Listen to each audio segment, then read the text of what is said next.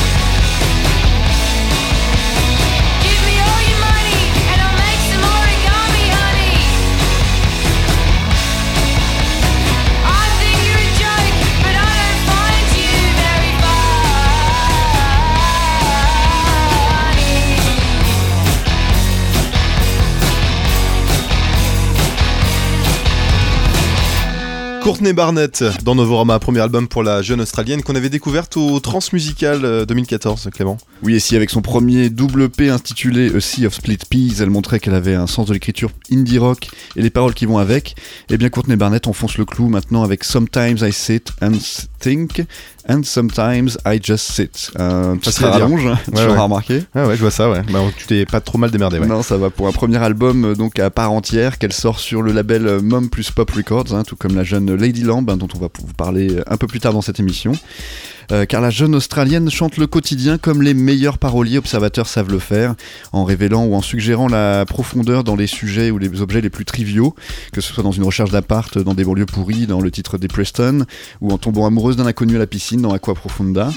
Eh bien, elle a pu être comparée à Stephen Malkmus ou à, Jeffrey Lewis, mais c'est à Lou Reed hein, qu'on pense très vite à l'écoute du détachement ironique de sa voix un peu blasée, de son chant très parlé et de sa facilité à partir dans des refrains psychés et magnifiques, alors même qu'on croirait qu'elle chante au saut du lit, un peu la tête dans le cul. Et, ce chant parlé n'est pas sans nous rappeler non plus le titre All I Wanna Do Is Have Some Fun de Sheryl Crow et, son storytelling un peu bravache. Et la musique qui est tout aussi bien foutue, lorgnant sur la garage pop 90s de Giant Drag, et ses mélodies les plus enlevées sont souvent tempérées par une atmosphère de pop slacker et des lignes de basse grunge. Mais si Courtney Barnett est une slacker ou une branleuse, c'est qu'elle a soit la facilité offerte aux gens les plus talentueux, soit elle nous mène en bateau, et c'est vraiment remonter les manches pour taffer vénère en cachette. Dans tous les cas, ce premier album est une vraie réussite qui confirme les très bonnes premières impressions que nous avez laissées ces deux premiers EP.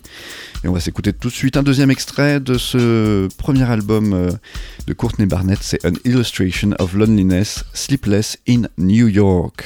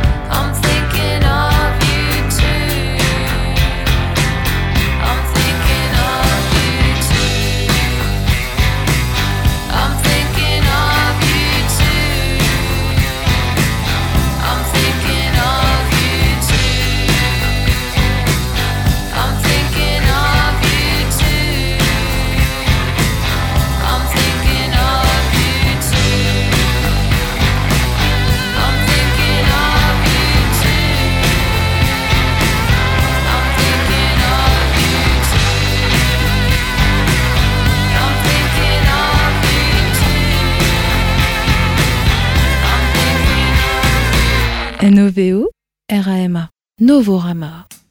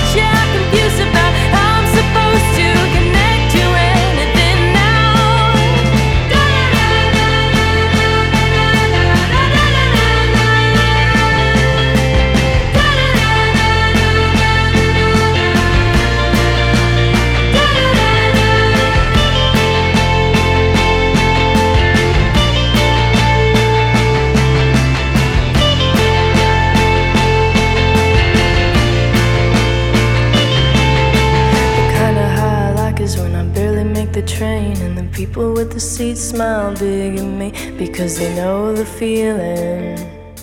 And for a millisecond, we share a look like a family does, like we have inside jokes, like we could call each other by little nicknames. And I could tell the story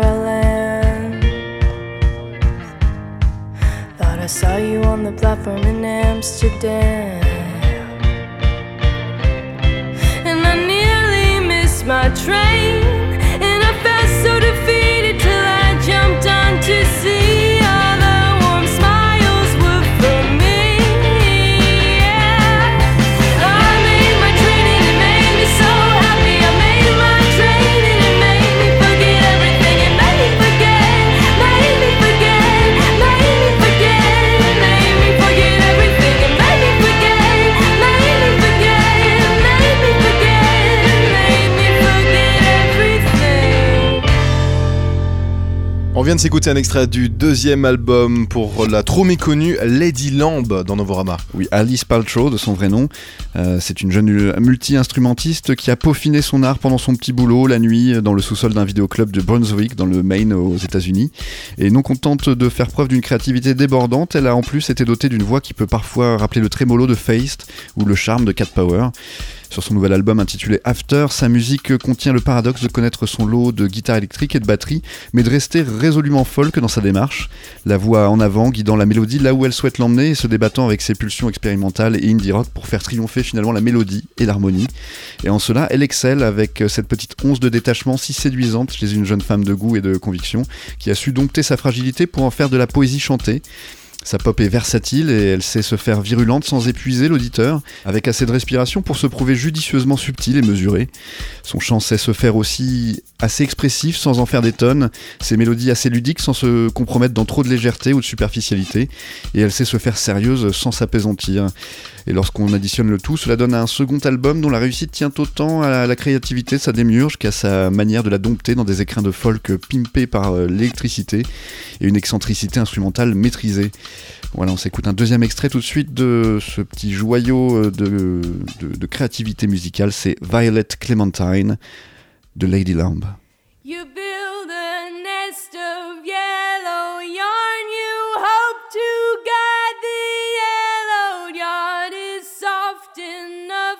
To break you fall. Should you fall, should you fall?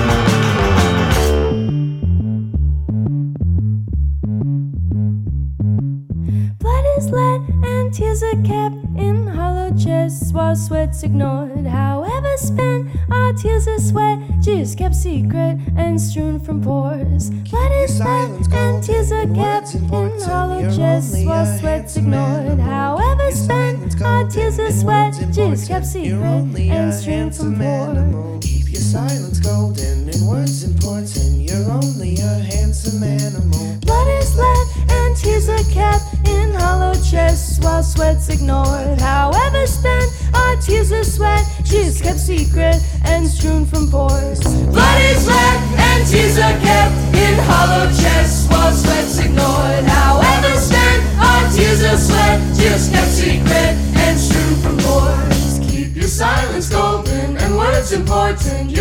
Only a handsome animal. Keep your silence golden and words important.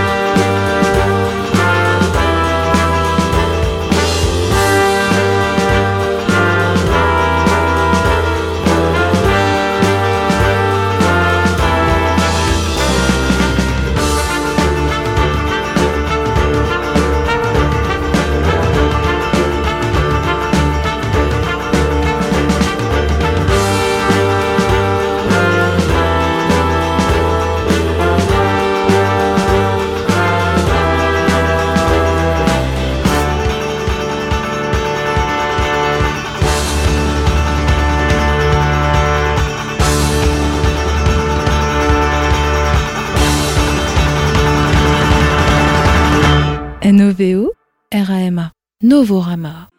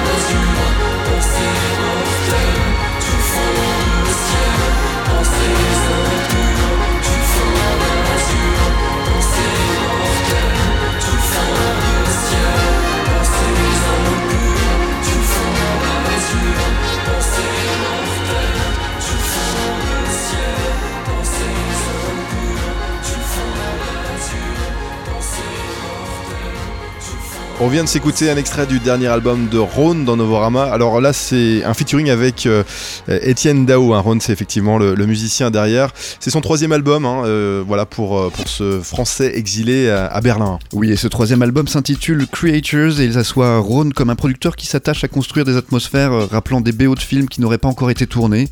Ce sont de véritables fables ou des contes musicaux qui ont la particularité sur ce nouvel album d'être amenés par une approche beaucoup plus directe de la part d'Erwan Castex. C'est le nom de Rhône euh, derrière le, le pseudo du musicien. Voilà, et dès le premier morceau qui construit d'emblée une lente progression sonore aux qualités particulièrement dramatiques, et bien au fil de l'album on perçoit des clins d'œil à Vangelis, à Mouse on Mars, au producteur Musique, fondateur du label Planète Mu. Mais si c'est aussi son album le plus collaboratif à ce jour, et bien Creatures reste emprunt de la patte de, Rhône, qui est la patte qui a fait sa réputation, car nombreux sont les invités, avec les plus prestigieux, hein, Bryce Dessner de The National, Étienne Dao et François Marie de François and the Atlas Mountain, mais aussi des collaborateurs plus confidentiels comme Sea Olena, Bachar Mark Khalif et le trompettiste japonais Toshinori Kondo, ainsi que le violoncelliste Gaspar Klaus qui, qui l'accompagne depuis un petit moment maintenant. Et Creatures, euh, c'est donc euh, peut-être son album le plus expérimental à ce jour, le plus méditatif, une production qui se révèle petit à petit et qui peut vous échapper à mesure que vous essayez de la suivre. C'est en tout cas un album qui confirme les thèses de Rhône sur les liens qui rapprochent intrinsèquement la musique électronique de la musique classique. Et tout de suite, on s'écoute un deuxième extrait, c'est Quitter la ville avec euh, François-Marie, justement de François and the Atlas Mountain, mais c'est un extrait du nouvel album de Rhône. Ce qu'il faudrait, c'est que tu te résignes.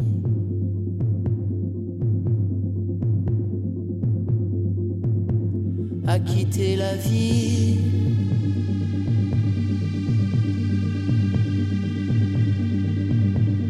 Suivre cette fille.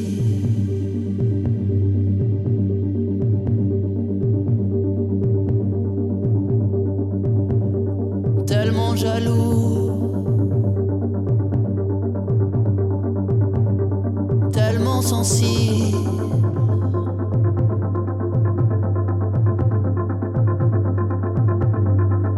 À ton âge encore,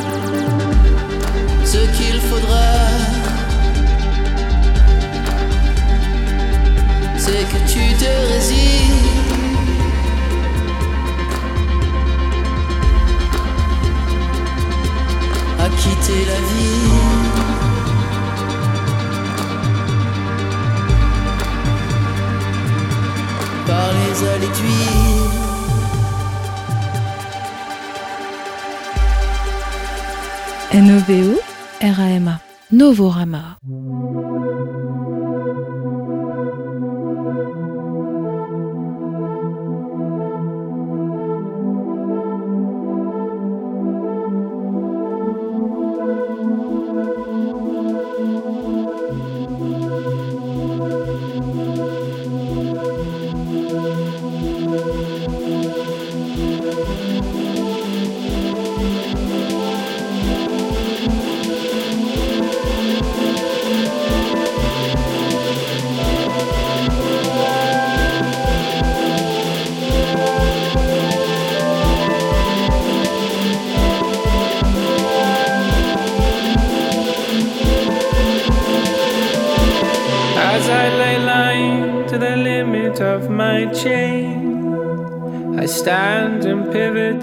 Perfect circle.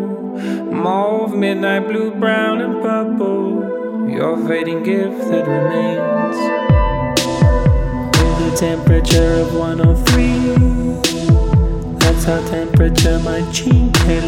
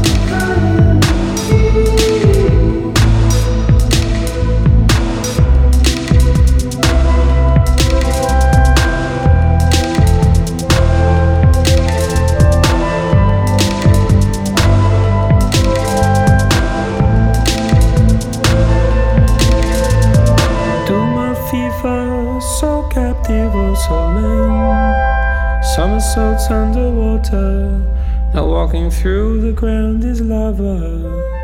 With a temperature of 103, that's our temperature, my cheek can leave.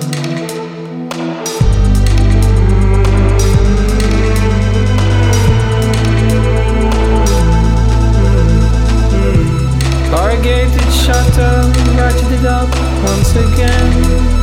The soul now enters my firmament pounds limp hunger by the a club of guns.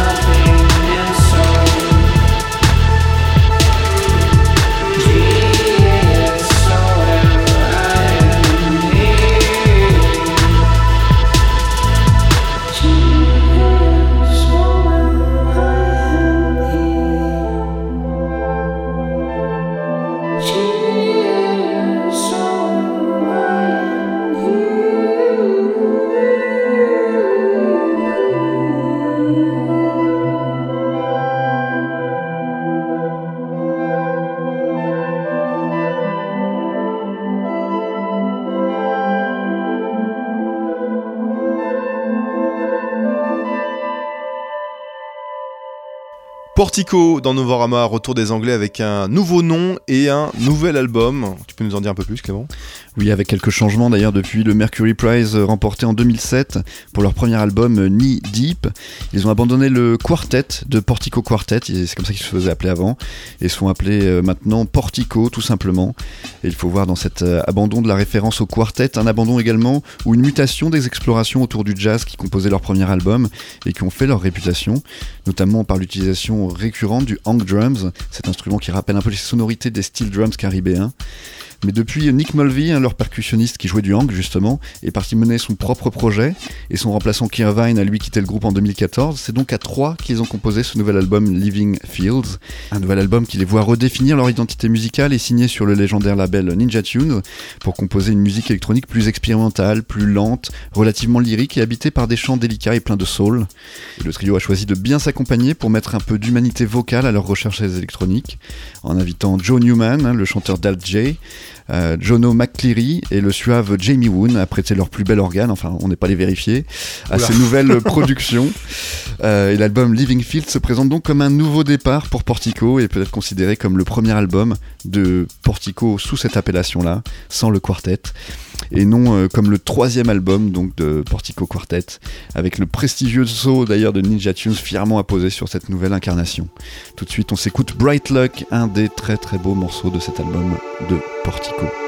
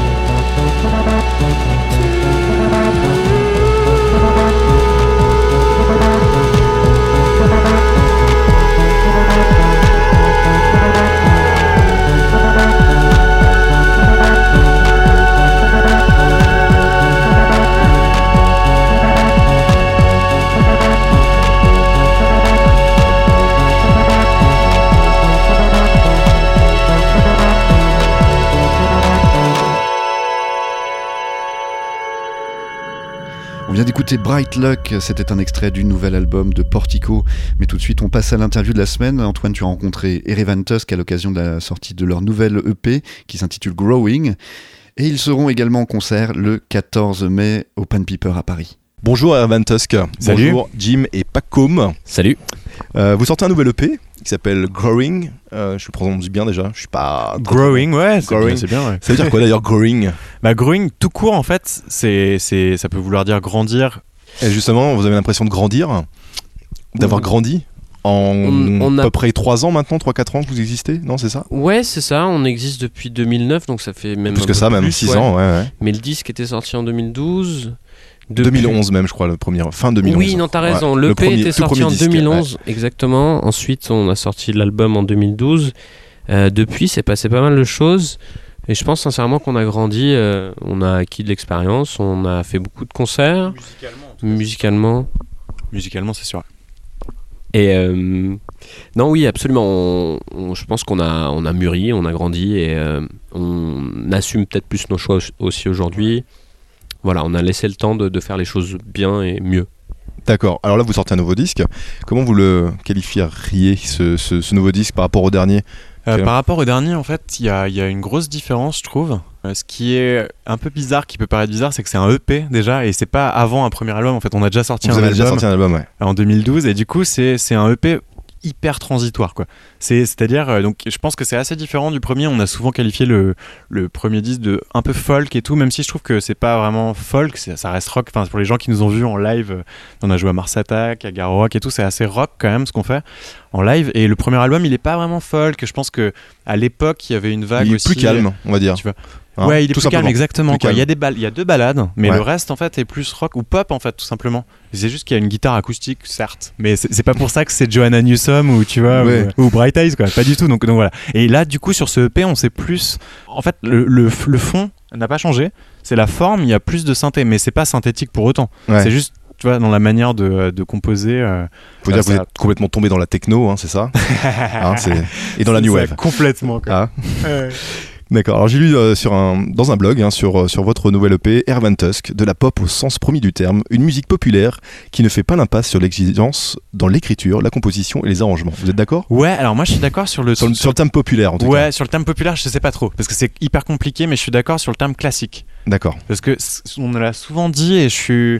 C'est un truc où, a priori, moi, dans la création, je cherche sou- souvent la singularité ou ce qui va être original. Et en fait, dans le classicisme, ça peut paraître euh, un- une contradiction. Et en fait, je trouve que dans le classicisme, il peut y avoir quelque chose de très très beau. Je pense par exemple à Divine Comedy. Il y a énormément d'artistes où c'est de la pop dandy, baroque et tout, mais c'est extrêmement classique en fait. C'est couplet refrain.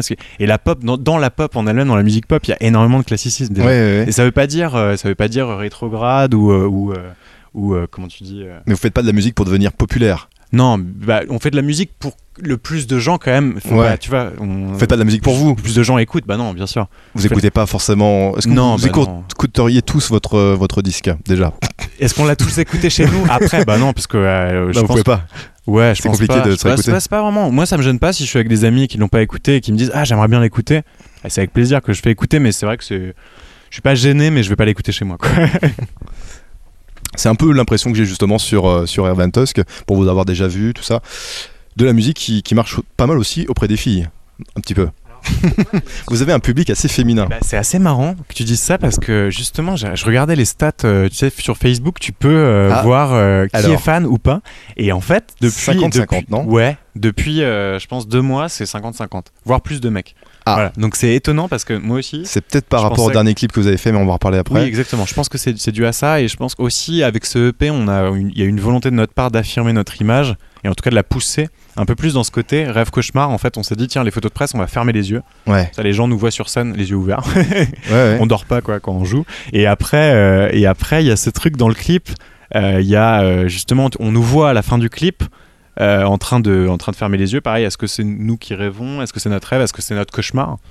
Euh, le clip en lui-même et on a voulu justement préciser euh, notre, notre image là-dessus par rapport à, à notre musique en fait qui avait déjà ce, ce côté euh, rêve cauchemar en fait dans, les, Mm. dans, les, dans les textes de Pas Jim- forcément dans le son, hein, c'est plus dans les textes. dans les textes aussi, mais dans la musique aussi, je trouve, Ah ouais qu'il y a un côté bucolique, un peu fleur bleue, parfois qu'on nous a reproché, tu Ouais, vois, un peu lisse. Un, peu trop lisse, ouais. et ça, on nous l'a reproché, et nous, c'est, on, on voulait l'accentuer au contraire, ce côté-là, et euh, accentuer euh, Ce côté contrario, le côté cru des textes ou de certains moments qui, qui sont plus noisy sur scène, qui sont plus euh, rock. Et voilà, on a voulu vraiment faire, le, faire un contraste, quoi. Enfin, créer du, plus de contraste, en tout cas.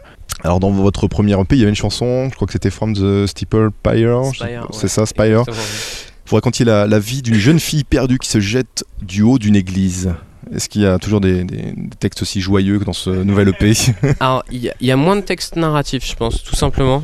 Euh, le premier, et euh, c'est pour ça qu'on on évoquait le folk tout à l'heure avec les instruments acoustiques, tout ça, mais je pense qu'il avait, il avait quand même une petite, euh, une petite partie de, de folk en lui, dans les textes et dans la manière de composer qui était assez songwriting. Il y avait plus Les mots- d'histoire sur, sur des personnages qui, qui se défont, qui se fondent, et s'il y a des situations, et il y a plus un fil entre le début et la fin du morceau, il y a une évolution, etc., en fonction des couplets. Ce qu'il y a moins un petit peu moins sur le EP, quoi, je trouve. Ouais, côté, et euh, sur- narratif, je, quoi. je pense aussi que le premier disque a été axé autour des textes et c'était un texte qui prévalait sur la musique et sur les arrangements. Et on a, on a utilisé une autre méthodologie pour le deuxième, enfin pour cet EP.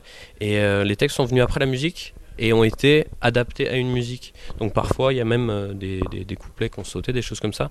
Et euh, le sens est venu a posteriori. Et il n'y avait pas d'histoire qui, euh, qui préexistait à Juste la par musique. image, quoi. Est-ce qu'il y a donc, vous parlez de- dans, dans le texte Growing, vous parlez justement de cette famille de zombies qui vient dépecer un petit gros qui marche, euh, qui court comme ça dans une, sur une plage? Non, je je, je pense pas. C'est euh, Parce que là on parle de, du clip, Ouais. du morceau Growing qu'on va écouter dans, dans quelques instants. Euh, c'est le délire du réalisateur ou c'est votre délire ça, de, de faire jouer une famille de zombies euh, qui, qui passe à table, Non, à la base. s'en prend un petit gros en plus, c'est pas très sympa pour lui. Non, à la base, ça vient de, de- du cerveau du, du réalisateur de ce clip. Qui est un fan de Walking Dead. Vraisemblablement, ou Ouais. peut-être même pas. Je, non, il il l'a pas évoqué en tout cas, mais bon, c'est vrai qu'il y a, il y a sûrement des analogies à faire. Euh, en tout cas, il nous a montré un storyboard, il nous a raconté l'histoire, et nous, on a été totalement fascinés par cette histoire. Et, euh, et voilà, il nous a dit j'ai le lui en tête, euh, j'ai l'équipe qu'il vous faut. euh. Alors euh, tout à l'heure, euh, Pacoum, tu disais que en fin de compte, euh, votre image était un peu lisse par moment. Est-ce que c'était pas aussi pour euh, casser un peu cette image lisse, de faire un clip un peu coup de poing comme ça? Bah complètement. Ça, ça- alors, je pense que ce qui est encore plus intéressant et plus euh, euh, ce qui permet de nous rendre plus identifiables aussi, c'est que le clip il est, il est, il contraste en fait avec la musique pour le Exactement. coup. C'est pas, c'est Ouais. là c'est pas la musique en elle-même où tu vois on va certains côtés fleurs bleues, certains côtés crus, on va accentuer. Nous dans la musique en fait la musique est assez euh, comment dire stable j'ai envie de dire pour ce titre là pour le coup. C'est très pop, c'est très, il y a un côté un peu candide certes, mais voilà je pense comme beaucoup de morceaux pop en fait. Et, et- et pour le coup, euh, c'est assez rigolo parce que c'est en fait c'est l'histoire d'un pique-nique et une famille idéale qui va pique-niquer quand même américaine, la blonde, le brun. Il y a un côté après c'est des zombies. Oui. Mais, mais tu vois, dès le départ, il y a un côté super bucolique, en fait, Oui, super léger, quoi. Et, super et léger. même le gore est pas traité de façon, je trouve, très gore, même si c'est une petite mort dans des boyaux. Il y a, y a un côté, il y a un côté, euh, euh, c'est très rigolo, en fait. Il y a de l'absurde, il y a du, il y a du, il y a de l'humour, je pense. Donc voilà, Ouais. c'est pas, c'est ça qui est, qui est, qui est délicat. C'est pas si cru que ça, je pense. Bon, on va pas regarder le clip parce qu'on est à la radio. On écoute le morceau. On se retrouve juste après. Herman Tusk dans Novorama.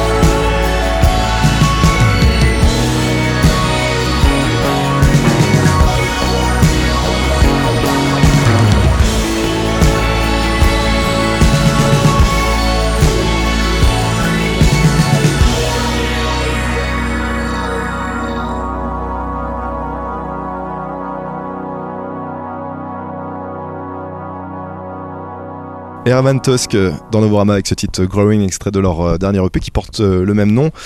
Euh, comment vous êtes pris justement pour la réalisation de, de ce nouveau disque? On parle de la crise du disque, euh, voilà, c'est pas toujours facile de, de- de se mettre derrière euh, comment dire, des, des micros, une table de mixage et enregistrer tout ça. Comment vous y êtes pris? Eh ben, Vous avez un label euh, Alors non, là sur, sur cet album, on a surtout un éditeur qui nous a beaucoup soutenu, euh, qui nous a permis de financer et de, de- de créer ce disque. Donc, euh, donc on est on est on est ravi de cette collaboration. D'ailleurs, il y a un des, des de nos éditeurs qui nous a aidé même pour la- les prises pour du EP, c'est-à-dire qui a enregistré, qui a mixé la plupart des, des titres, donc enfin tous les titres d'ailleurs, mais en collaboration avec un ami à lui.